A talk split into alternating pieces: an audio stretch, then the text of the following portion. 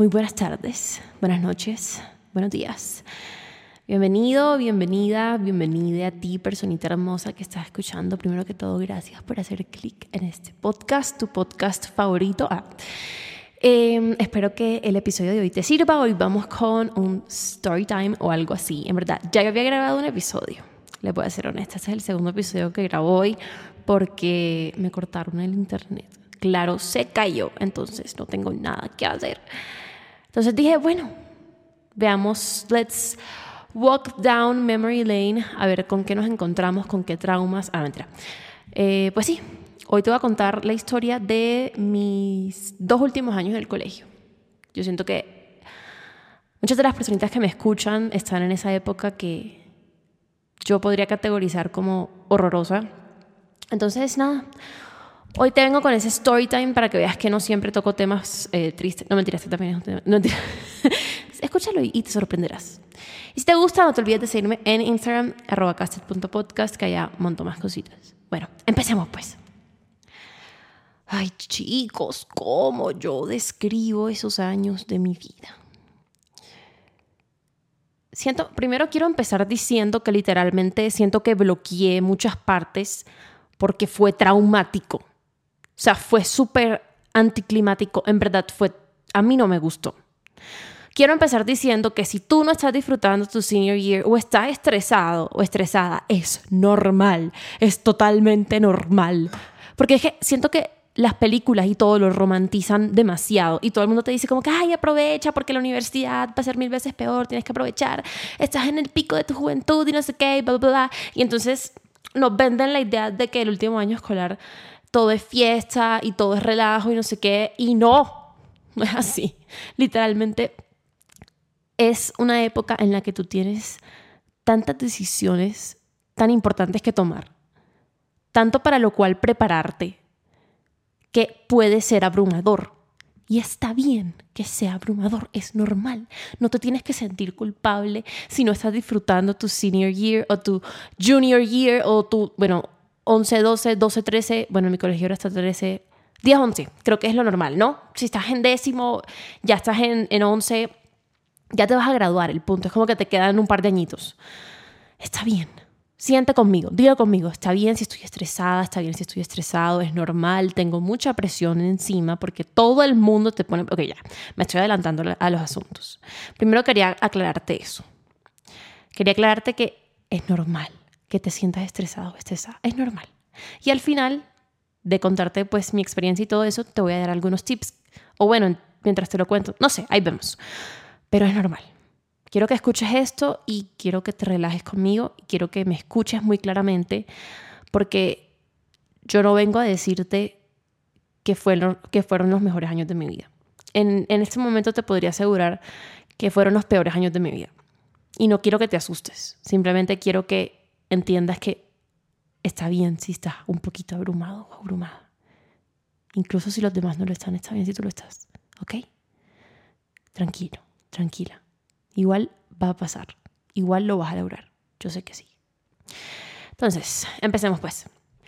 Bueno, yo empecé mi penúltimo año escolar en el 2019. Yo, la más emocionada del mundo, yo ya soy grande, gorda, yo mirando mal a los niños, no me mentira. Pero yo lo empecé cuando todavía no había, empezado la cuarentena, ni la pandemia, ni nada. Fue el, primer, el, el segundo semestre del 2019. Es decir, todo lo que fue junio, julio, agosto, septiembre, octubre, noviembre y diciembre, yo estuve presencialmente. ¿Qué pasa? 12 y 13, que son el penúltimo y el último año en mi colegio, cambia la modalidad de evaluación, cambia el programa académico ahora nos evalúan con base en los criterios del IB. Empieza el programa del bachillerato internacional, ahora sí, con toda. Me preguntarás, Marianita, ¿qué putas es el IB? Seguramente tú lo has escuchado, seguramente eh, tú has visto TikToks de personas diciendo como que prefiero meterme 47 balazos en la frente que seguir en el IB y cosas por ese estilo. Sí, confirmo. El programa del bachillerato internacional. Espérate, que te voy a buscar la definición porque es que te lo juro que yo ni yo sé qué puta es eso. Eh, no entendí la definición. Bueno, el punto es que a ti te hacen cursar seis asignaturas, ¿verdad? Entonces, tres de esas asignaturas tienen que ser de nivel superior, es decir, avanzadas. Y el resto son de nivel medio. Entonces nosotros dábamos filosofía a nivel superior, español nivel superior, creo. Inglés nivel superior. No, no, no, no, no. Filosofía, español y una de las ciencias. Había un grupito, un bloque de ciencias que era química, física y biología. Y tú escogías cuál de esas tú ibas a dar a nivel avanzado. Entonces, se mete la pandemia. Ya para este punto, ya más o menos yo, yo sabía cuál era la modalidad del bachillerato internacional, que realmente si lo estás pasando, gorda, si tú estás en, un colegio donde hacen el IB. Si, si me notan un poquito dispersa es porque en verdad hablar de esto no es tan fácil. Siento que he disociado muchas etapas por más eh, dramático que suene porque realmente fueron traumáticas. No encuentro otra palabra. Pero bueno, aprendí que es lo importante. El punto es, yo escogí química IB, es decir, química a nivel superior. Todo el mundo estaba en biología y en física. O sea, éramos como 10 gatos en química, porque mi colegio es de, tres salones, o sea, había A, B y C. Y cada uno tenía como 20 y pico de gente. O sea, éramos un una charrandanga, una carrandanga de gente, literalmente. Y nada más 10 gatos estábamos en química. ¿Por qué? Porque todo el mundo decía que química era la más difícil, que no sé qué, pero como yo soy una idiota, yo dije, no, pues a mí me gusta la química, metámonos en química, no sé qué. Esa fue una de las experiencias más difíciles que he tenido que vivir a nivel académico. Pero ya llegaremos a ese punto. No te voy a spoilear. Ah. El punto es que el bachillerato internacional es bastante intenso, bastante intenso, y las personitas que lo están cursando en este momento me confirmarán. No es como cualquier otro eh, programa académico. Para nada, para nada. Además de todo esto, además de cursar ciertas materias a nivel superior, había que hacer ciertas entregas, ¿verdad? Entonces había ensayo de absolutamente todo. Había que hacer em, presentaciones orales eh, de español, inglés, TOK, que sería el conocimiento. Marica, los estoy aburriendo. El punto es como que era horrible. Y yo en ese momento me consideraba una persona hiper, mega, super overachiever. ¿Qué significa esto? Yo necesitaba estudiar como una loca porque sentía que de eso dependía mi valor. Yo me obsesionaba. Yo sentía que si yo no estudiaba, yo, o sea, yo, yo perdí por completo eh, la habilidad del descanso, porque sí considero que el descanso es una habilidad y hay personas que la tienen más desarrolladas que otras. Yo no sabía lo que era estar tranquila viendo televisión, porque yo sentía que 24/7 tenía que adelantar todas las cosas que tenía que hacer. Era como ese sentimiento de que tienes tantas cosas que hacer que no sabes por dónde empezar. Bueno, imagínense dos años así, todos los días, todos los días. Llega marzo, me acuerdo que cuando anunciaron eh, el inicio de la cuarentena, se supone que yo fui un viernes, ¿verdad? Un viernes hacerme las cejas. Desde ese momento no me las volví a hacer. hacerme las cejas y después tenía que ir al cumpleaños de uno de mis mejores amigos. Cuando avisaron, eh, bueno, por motivos del COVID-19 vamos a cerrar el colegio, no sé qué, como dos días, una semana, no sé cuánto fue al principio. Yo dije, listo, perfecto. Al día siguiente se supone que nosotros teníamos que presentar eh, los pre-ICFES. O sea, ya ir como que literalmente ir y hacer el ICFES y ver cómo nos iba. Pero no tenía pues el valor eh, de la nota. Porque todavía estábamos en, el junior year. Entonces yo dije, rela, o sea, rico, no vamos a hacer el ICFES, vamos a estar bien, como que puedo dormir, puedo ir donde mi amigo, relajadísimo. Después pasó lo que a todos nos pasó. Entró la cuarentena, iban pasando los meses, iban pasando los meses. Y nada que nos soltaban. Y en junio de ese mismo año, cuando salimos de vacaciones, Esas vacaciones para mí no fueron descanso, para nada, porque yo tenía, yo me metí en un curso de verano para hacer la exploración matemática, que era pues la entrega de, de la materia de matemáticas para el IB. ¿Qué es la exploración matemática, Caste? La exploración matemática es como algo de un tema de tu interés matemático. El punto es que mi tema era, disque, ay, ¿cómo era? Graficar la nota do, algo así. Graficar la nota do como en, en ondas, en algo así. Total que mm, yo me la pasé todas las vacaciones en eso. Porque como puta se grafica un do o sea, yo, yo en qué estaba pensando.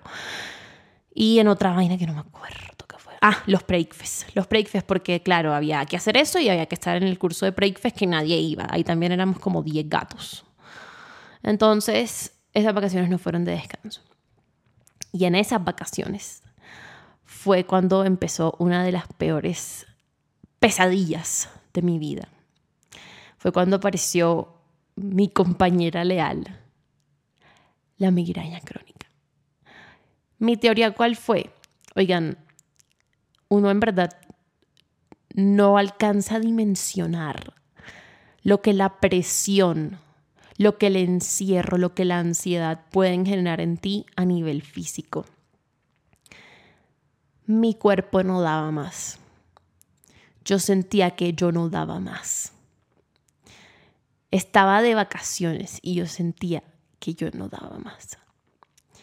Yo incluso pensé, pensé en cambiarme de colegio, en validar, simplemente irme a retos y validar el último año, porque yo dije, yo me acuerdo que hablaba mucho con mi mamá y yo le decía, mami, yo no creo que pueda, o sea, me da miedo no poder. Y pues en ese momento yo empecé a perder el amor a mi colegio. Me empecé a desprender mucho de del sentimiento de felicidad que me provocaba mi colegio, porque, o sea, en parte entiendo que no era algo que los profesores o los directivos pudieran controlar, porque es una algo que había adoctrinado el colegio, ¿saben? Es un programa internacional, es un programa externo sobre el cual ellos no tienen mayor control, pero el acompañamiento era tan nulo. Literalmente, me acuerdo que yo eh, reunía gente para ir a hablar con, no sé, la subdirectora, lo que sea, con gente que pudiera ayudarnos a aliviar la carga. Y la respuesta siempre era, esto es el IB, acostúmbrate o salte. Literalmente, palabras más, palabras menos. Claro que habían unos que eran supremamente amables, eh, otros más comprensivos, muchos profesores fueron muy comprensivos y hay muchos profesores que yo, yo guardo, guardo muy, muy adentro de mi corazón, pero en general ese sentimiento de que amo mi colegio y amo ser senior y amo esto desapareció por completo. Yo sé que me van a decir, pero hay gente que se graduó contigo que no hacía nada. O sea, como que, que, pudieron pasar el año y, y, no se estresaban como tú. Claro, claro que las hay. Por eso les digo como que también cojan la suave, porque lo más probable es que igual se gradúen. Lo más probable, o sea, literalmente como que tú tengas tú, tú, saques 100 en todo, 8 en todo, lo que sea, el cartón va a ser el mismo. Que te gradúes con honores, sí, de pronto. Pero a fin de cuentas, Marica, eso no, no te va a servir de básicamente nada. si tú te vas a quedar en Barranquilla. Incluso si te vas a ir, el IB seguramente ni te va a servir, sino para homologar ciertas materias. Y a mí me lo dijeron pero no era cuestión de que no era cuestión de que yo sabía que me iba a servir, no. Era cuestión de que yo había interiorizado la idea de que si a mí me iba mal, yo era una mierda, que yo no podía descansar, porque desde chiquita mi valor siempre estuvo en que a mí me fuera bien en el colegio, y a mí siempre me fue muy bien en el colegio. Entonces, cuando tú te enfrentas algo que pone a prueba, digamos, tu principal fuente de validación, es duro, es duro. Y tienes dos opciones. O dejar la maricada y darte cuenta de que la validación no es lo más importante, que la validación académica realmente es muy riesgosa, o simplemente seguir en ese ciclo vicioso y no querer salir, porque sientes que si sales o si quieres salir no vales nada. Obviamente no es blanco y negro, obviamente no es así de fácil y obviamente todavía no lo he superado por completo. Pero sí quiero que entiendas que de pronto eso puede ser lo que te está pasando de pronto dependes mucho de la validación académica, dependes mucho de, sacar buenas notas para sentirte bien. Y ni siquiera es como una competencia, ni siquiera es como que, porque mis amigas eran y son supremamente inteligentes y a veces a ellas, perdón, y a veces a ellas les iba mejor que a mí en cosas y a mí no me importaba, o sea, no era cuestión de competencia, cero que era cuestión de competencia, era algo que siento que las personas que luchan con, con la validación académica, con la necesidad de validación académica, entienden. Es como algo intrínseco a tu ser, como que tú tienes que matarte estudiando porque tu valor depende de qué tan productivo eres. Entonces, claro, yo me encuentro con este factor limitante que es la migraña, que no me deja estar mucho tiempo en el computador sin dolor, sin que me dé dolor, que mm, no me deja estresarme ni un mínimo, porque si me estreso me da miraña y pues obviamente yo no controlaba eso, yo pasaba estresada. Y no me deja dar mi 200%. Esa fue una época en la que aprendí que el 200% está hiper mega sobrevalorado. Tú puedes dar lo que tú te sientas cómodo dando. Y va a estar bien. Tú puedes dar lo que tú sientas que puedes dar. Y eso está bien. No tienes que matarte, no tienes que quemarte las pestañas para sentir que vales. Tú vales independientemente de tus notas, independientemente de qué tan largo es tu ensayo, independientemente de cómo le fue a la gente en comparación a mí. Tú vales más. Tú vales mucho más. Las notas no te definen. Y es algo súper cliché. Y siento que les va a entrar por un oído y les va a salir por el otro pero las notas no te definen.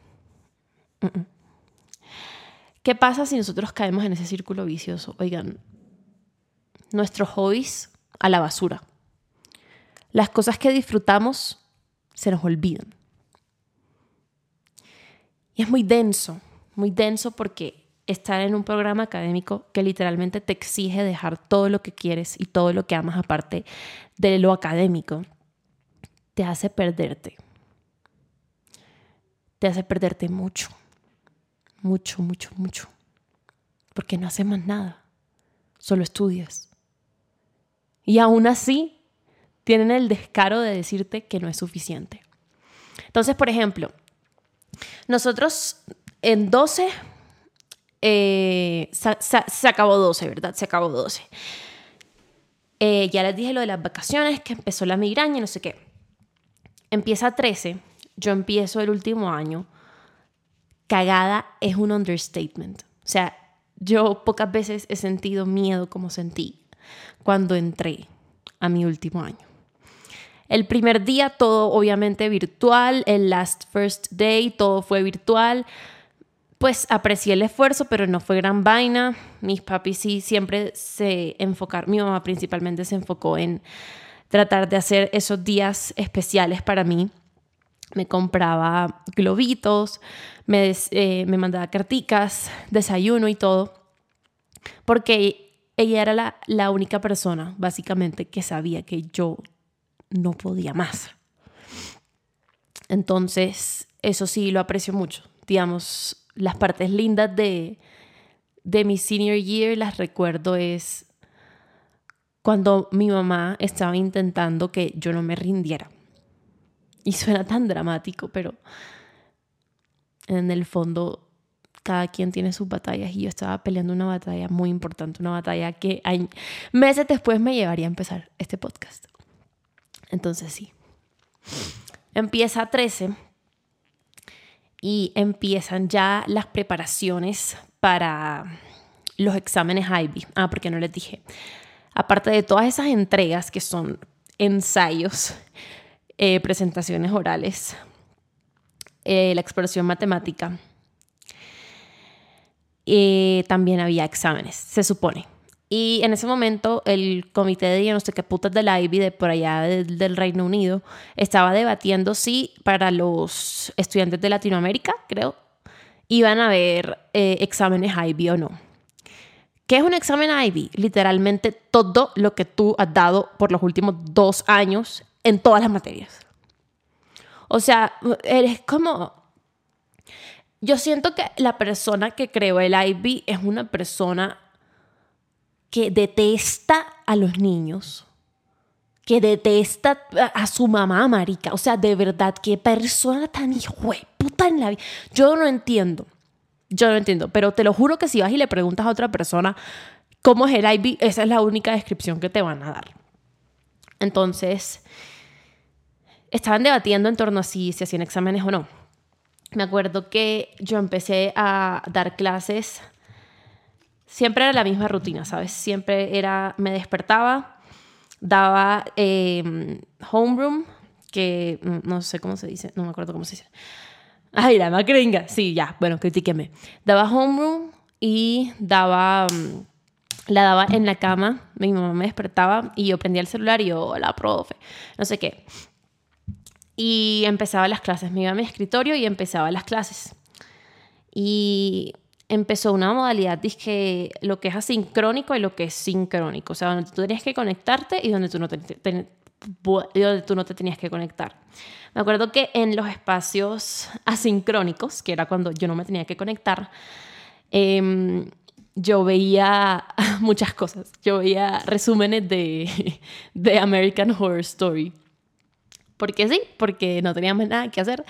Y digamos que siempre era yo tratando de evadir el estrés que sentía, ¿sabes? Ahí fue cuando en esos momentos, en esos pequeños momentos, yo me sentía un poco más tranquila. Porque tampoco era cuestión de que yo pudiera salir a donde yo quisiera, porque yo sé que mucha gente empezó a salir desde antes que se levantara la cuarentena por completo. Yo no era una de esas, porque les voy a explicar algo. Mi mamá es médica, mis dos papás son médicos, son oncólogos, tratan cáncer, pero mi mami es un poco paranoica. Una médica paranoica. Mi, o sea, el punto es que yo no podía salir. Y no era porque ella me dijera, te tienes que quedar en la casa y no sé qué. No, y a veces sí salía, claro, claramente que sí. Simplemente pues a mí no me gustaba reforzar su paranoia y al mismo tiempo yo sentía esa paranoia también, porque pues claro, todo lo de nuestros papás se nos pega. Entonces, habían pocos momentos en los que yo me sentía relativamente tranquila. Entonces, esos pequeños momentos donde, por ejemplo, yo me sentaba y yo veía American Horror Story, no sé qué. Eh, ah, resúmenes, claro, porque yo no, yo no tenía Prime, yo solo tenía Netflix. Y entonces, y culé miedo también. Esa no es la razón, en verdad, no la veía porque me daba culé miedo. Pero los resúmenes, ajá, como, bueno, eran medio burlescos, entonces sí me los veía. Me acuerdo que hablaba mucho, mucho con mis amigos y, y esos momentos en los que hablábamos y nos quejábamos y no sé qué también eran, eran como un, un, los resalto, eran como un highlight, ¿verdad? El punto es que yo estaba barajeando, barajando, barajando, balanceando, mejor, balanceando dos aspectos de mi vida, que era luchar para sacar adelante mi, mi año, mi año escolar, y luchar para sacar adelante mi salud. Porque ese fue un momento en el que la migraña no se había ido. Y les voy a contar, les voy a contar que cada vez que yo salía, eran poquitas veces, pero sí salía.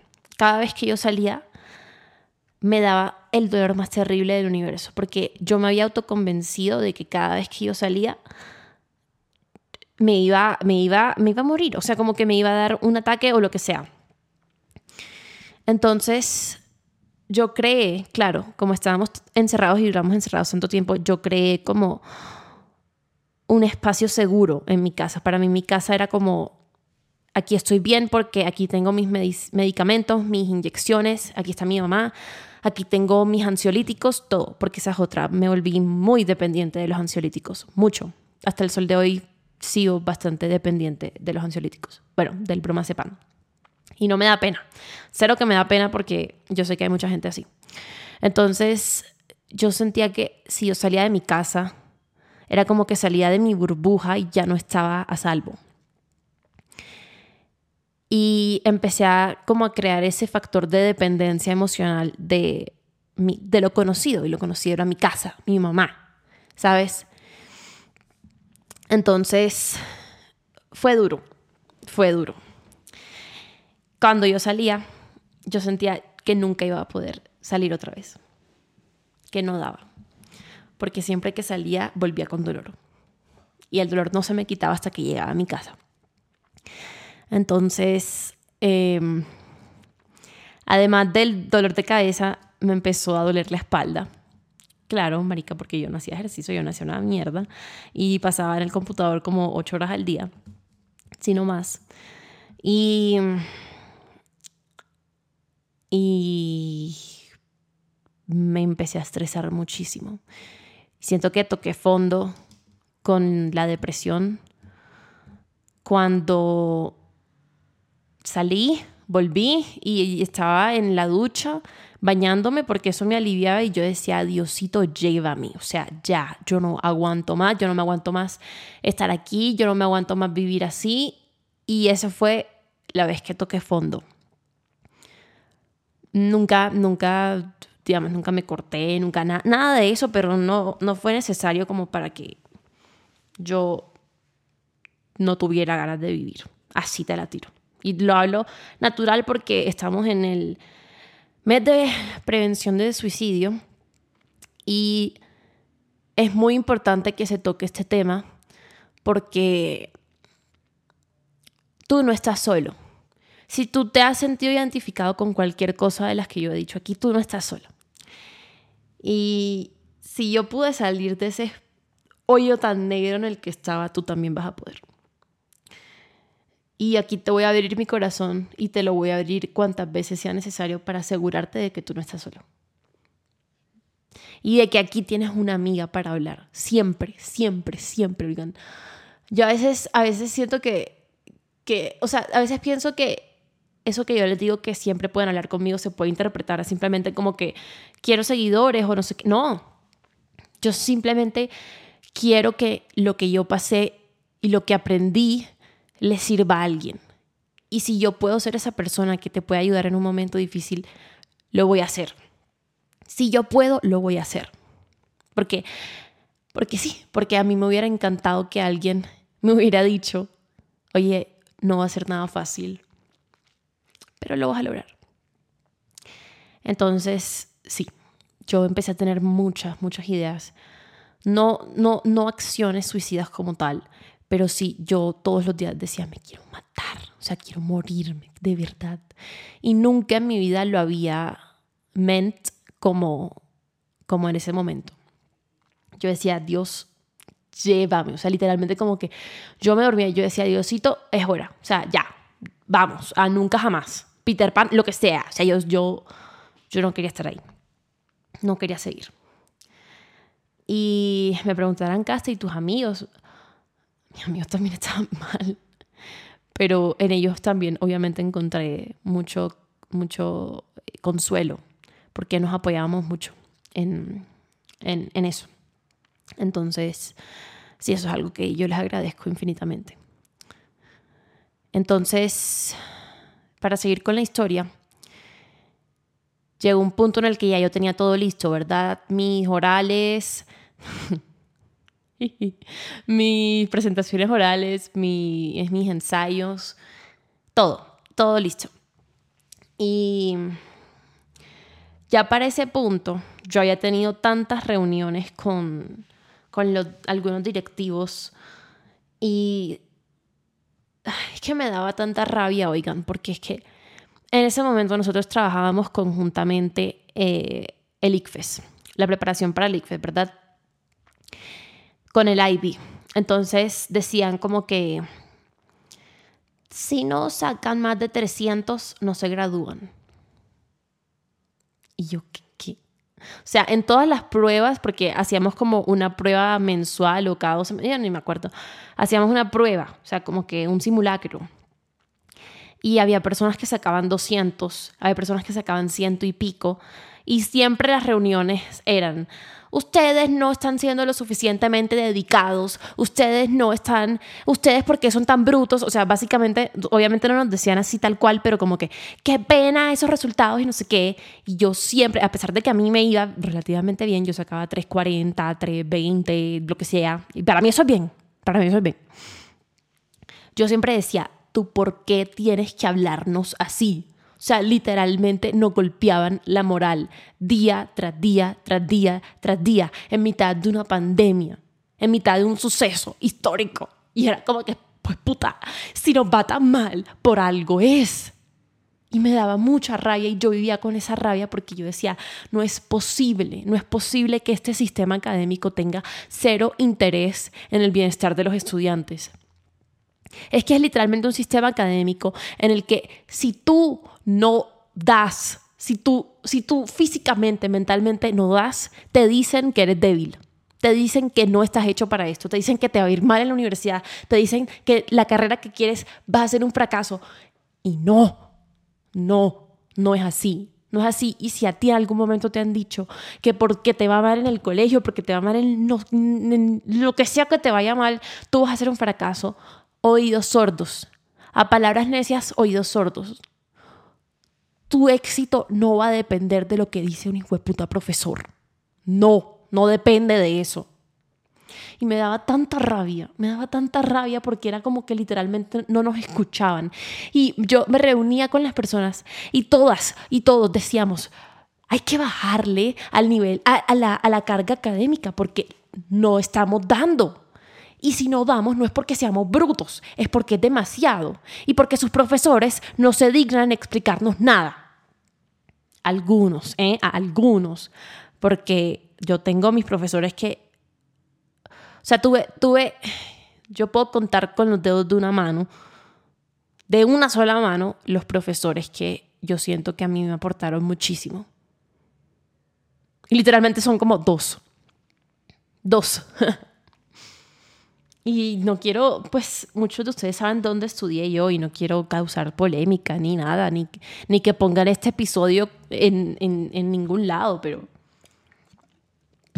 pero necesitaba desahogarme. Porque, porque es que yo sé que hay personitas que me escuchan que están pasando por lo mismo. Y quiero que sepan que si están sintiendo la misma rabia que yo, no están solos. Y es normal sentir rabia. Es muy normal. Yo conocí la impotencia en esos dos años. La impotencia real en esos dos años. Porque me sentía como una hormiga. Yo sentía que a mí no me escuchaban. Y siento que eso fue extremadamente formativo y muy importante a la hora de yo decidir qué estudiar. Hablemos de eso. Yo hasta el 2019 yo pensé que iba a estudiar derecho. Yo sabía que iba a estudiar derecho porque pues sí, derecho. Después después me di cuenta de que yo necesitaba expresarme, de que algo en mí me decía, habla, habla, habla. Y me di cuenta enfrentándome a ese tipo de situaciones. Entonces, ¿Cómo me di cuenta? Porque es que era algo independiente a, a mi pena, porque yo era penosa para hablar. Yo, yo le, tenía mucho respeto a la autoridad. Y cuando me regañaban, yo siempre lloraba, cuando era chiquita. Pero era algo como que Oigan, y ni siquiera, no le voy a decir como que yo defendía a todo el mundo, porque no sé qué, porque realmente no era así, realmente no era así. Era simplemente como que ver que nos estaban tratando así Así no fuera a mis amigas a las que trataran así, así fuera gente que X. O sea, yo simplemente decía, Marica, es que no hay razón para tratar a la gente así, literalmente. Y lo recuerdo mucho, es que lo recuerdo mucho porque sí fue bastante impactante. Me acuerdo que una vez en una reunión, todo virtual, ¿no? Eh, una, una chica o un chico, no sé quién fue, sacó como 100, 190, algo así. Y yo sé que esa persona había estado estudiando. Y yo sé que tenía hasta tutores para prepararse para un simulacro del ICFES. Y la cogieron y le dijeron, es que da pena, tus resultados dan pena, ¿qué es eso? Y yo me acuerdo que yo le dije a, a, esta figura, le dije, ¿cómo nos vas a decir eso? O sea, ¿Qué clase de alentamiento es eso? Yo siempre, si estoy hablando de esto es porque rechazo por completo la educación basada en el miedo y en minimizar el valor de una persona. Y siento que eso fue senior year para mí. Eso fue mi último año, para mí. Claro que las personas van a tener interpretaciones distintas. Claro que yo tenía factores limitantes que de pronto me hacían percibir las situaciones de manera un poco más eh, negativa. Pero en general, eso fue, eso fue, fue tan, fue tan nada de lo que había esperado. Y cuando ese tipo de experiencias se van acumulando y se van acumulando, tú eventualmente te vuelves un poquito insensible, te vuelves como un poquito numb, por así decirlo. Ya yo no sentía. Yo, yo, pensaba en el colegio y yo lo único que sentía era rabia. Tenía tanta, tanta rabia y yo decía, no veo la hora de irme de aquí. Y hasta el sol de hoy yo no extraño mi colegio. Yo no extraño a las personas, yo no extraño. Yo me desapegué por completo. Porque porque cada segundo para mí era muy doloroso. Sí, melodramática, dramática, lo que sea. Y claro, hoy en día pues hablo con, bueno, pues con algunas personas. El colegio me dejó amistades hermosas. Eh, bueno, algunas ya no están, pero el punto es como que el colegio no es tu única etapa, ni tu última etapa no tienes que ver una mala experiencia en el colegio como el fin del mundo o como que hay algo mal en ti, porque no lo hay. Es simplemente que en un espacio donde hay reducidas personas en comparación con la cantidad de personas que te vas a encontrar en toda tu vida, tú no siempre te vas a llevar bien con todos, incluyendo profesores, incluyendo amigos, incluyendo todo el todo, todo. En un espacio donde las materias son extremadamente reducidas y selectivas, tú no vas a desempeñarte bien en todo. No lo vas a hacer. En un espacio donde se rechaza la creatividad, tú no te vas a sentir en tu elemento. En un espacio donde vales por lo académico, no vas a valer por más nada y te vas a sentir mal. Y con esto yo no les quiero meter miedo. Yo simplemente les quiero decir que si no se la empiezan a tomar un poquito más a la ligera, se van a volver locos. Y su cuerpo va a responder mal. Y no quiero que les pase eso. No quiero, no quiero. Consejos, consejos, consejos. Corazón que me estás escuchando y tú estás en esta situación, estás en tu último año. Primero que todo, quisiera decir que si vas a enfocar tus energías en algo, si tú vas a estudiar, depende mucho de dónde quieres estudiar, ¿sabes? O sea, yo sé que es muy temprano para tenerlo todo decidido, pero por lo menos si sabes que quieres estudiar en Colombia, métele con toda al ICFES. En su defecto, revisa si en las universidades donde tú quieres estudiar revisan el ICFES. Y para la carrera que quieres estudiar, revisan el ICFES porque si tú tienes una buena nota en el ICFES es más probable que te acepten así tienen buenas notas en general. Y da un poquito de rabia porque, bueno, No importa. El punto es que yo, la verdad, yo no estoy de acuerdo con la importancia que le dan al ICFES. Me parece súper estúpido. Súper estúpido. Pero bueno, yo no soy el ministro de Educación. Entonces, pondera, pondera lo que es importante. Prioriza lo que es importante. Si es importante, si es más importante el ICFES para tu futuro, enfócate en eso y métele más energía a eso. Si es más importante, si son más importantes tus notas para conseguir alguna beca, métele a eso. Pero no puedes hacer todo excelentemente. Y tampoco puedes eh, asumir que si no lo haces excelentemente, entonces no vales nada. Porque no es así. Cero que es así. Pregunta mucho pregunta mucho, mucho, mucho, mucho. Ustedes tienen, en los colegios tienen una counselor que es como la psicóloga slash la persona que te ayuda con todos los trámites universitarios por algo. Oigan, yo me la pasaba metida en la oficina de mi, de mi counselor, de la psicóloga. Literalmente yo me la pasaba ahí. Y yo, todas las preguntas que yo tenía, yo se las hacía y todo lo que tenía que investigar, que me mandaba a investigar, yo lo investigaba y todo lo que, todos los consejos que ella me daba, yo los utilizaba. Porque es un recurso que está ahí por algo y aprovechenlo muy bien. Aprovechen a esa persona lo más que puedan, saquen, sáquenle el jugo lo más que puedan, ¿no? Porque es mucho más fácil tener una persona que te guíe, ¿sabes? Otra cosa, pregunten todo en clase. Oigan, pierdan la pena a molestar a los profesores y decirles, profe, no entendí. Me acuerdo que desde, desde pequeña, o sea, desde todo el bachillerato, yo cuando no entendía algo, yo me iba en los recreos a donde el profesor, yo era bien nerda, ¿no?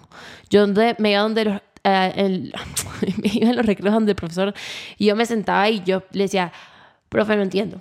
No entiendo, no entiendo, no entiendo. Si había algún punto en algún taller, yo iba y le decía, esa es otra, no esperen a que se les acumule el trabajo. ¿En qué sentido? Si tienen un taller, por ejemplo, primero revisen las preguntas. O sea, no se pongan a hacerlo de una si no quieren, pero por lo menos revisen las preguntas y si hay algo que no entienden, márquenlo. Si hay alguna pregunta que no entienden, márquenla para que al día siguiente, o por lo menos antes de que se, se, tengan que entregar el taller, antes de que se les vuelva muy tarde, puedan ir a preguntarle al profesor o a la profesora como que, ya ve, no entiendo qué pusiste aquí, qué quieres decir, con qué resuelvo esto. No, no les pregunten la respuesta porque no les van a decir, simplemente como que, ¿qué miro? O sea, ¿qué tema busco? Como que, ¿en qué me esfuerzo? En sus notas, ustedes tienen la libertad de pedirle explicaciones al profesor sobre por qué sacaron lo que sacaron, sobre qué tienen que mejorar, sobre la próxima vez cómo pueden incrementar esa nota. Háganlo. Oigan, vuélvanse unos lambones. Yo era una lambona, o sea, bueno, no, no, lambona no, yo era culezapa. Es distinto, es distinto, sí, es distinto. Yo era culezapa. Entonces, por ejemplo, en las clases, las clases virtuales nadie hablaba, solamente yo y como otra persona. Pero eso sí era porque me daba pesar con el profesor, marica, porque ajá. Entonces, yo trataba de aprovechar las clases para así que las tareas no fueran tan difíciles. Y sí, sí, díganme nerda. Yo era cool nerda, a mí no me importa. Yo, yo era feliz. Eh, bueno, no, no, no era feliz. Pero sí, me gustaba estudiar, me gusta estudiar. Y créanme que la universidad, bueno, es que no quiero decir como que la universidad no es tan difícil, porque como tal, yo siento que mi carrera no es tan difícil, pero no sé las otras. Entonces, piérdanle un poquito el miedo también a la universidad, porque es mil veces mejor que el colegio. O sea, las probabilidades de que la universidad o su etapa universitaria sea mejor que el colegio son altísimas. Entonces, relájense, que van a estar bien. Van a estar bien. Tienen muchas más oportunidades para conocer a muchísima más gente. Van a estar bien. Van a estar bien. Confían en mí. ¿Qué más? ¿Qué más? Ah, bueno, esto sí es más como para el futuro, pero si ustedes tienen muchas opciones para algo que quieren estudiar, eso está bien. Eso está bien. Somos seres humanos con distintas habilidades y distintas inclinaciones. Entonces está bien que tú tengas tu listica. Por ejemplo, en, en uno de los primeros episodios que se llama Cambios y Decisiones, creo, yo les dije que hicieran una listica de, de las carreras que les gustaran, las universidades lo que necesitaban para entrar. Revisen mucho el pensum. El pensum es eh, la agrupación de materias que dan en cada universidad. No se dejen coger del tiempo, pero no en el sentido de que escojan algo ya, sino tengan opciones. Tengan opciones. Y les voy a decir algo, ya, para finalizar.